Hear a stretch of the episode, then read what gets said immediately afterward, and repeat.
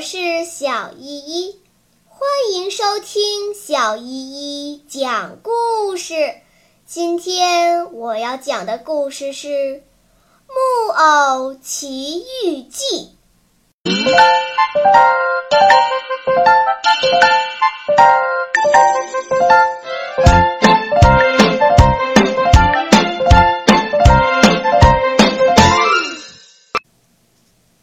第十八章：看守机场。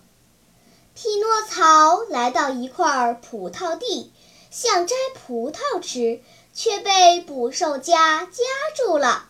匹诺曹被夹得大哭大叫，但是没有一个人听见，因为这里没有一座房子，路上也没有一个人走过。天很快就黑了下来，葡萄地里就只剩下匹诺曹了。他的小腿骨被夹得好痛，眼看着就要昏过去了。这时，一只萤火虫飞了过来。他对萤火虫说：“萤火虫，你做做好事，把我从捕兽夹里面放出来好吗？”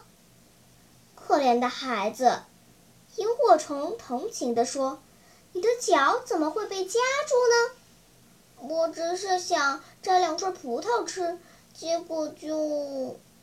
葡萄是你的吗？不是。那么你没经过别人的同意就随便拿别人的东西吗？我饿了！匹诺曹大哭大叫，下回我再也不敢了！你救救我吧！这时，一个农夫来了，他是这块地的主人。他想来看看捕兽夹夹住了多大的一只鸡雕，可是却发现了一个孩子。好啊，小偷！他生气地说：“我的鸡是你偷的？”“不是，不是！”匹诺曹哭泣着说，“我没有偷鸡，我只是想摘两串葡萄。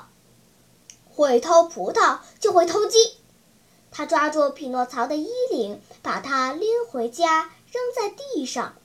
他走到大门边，对匹诺曹说：“现在时候已经不早了，我要去睡觉了。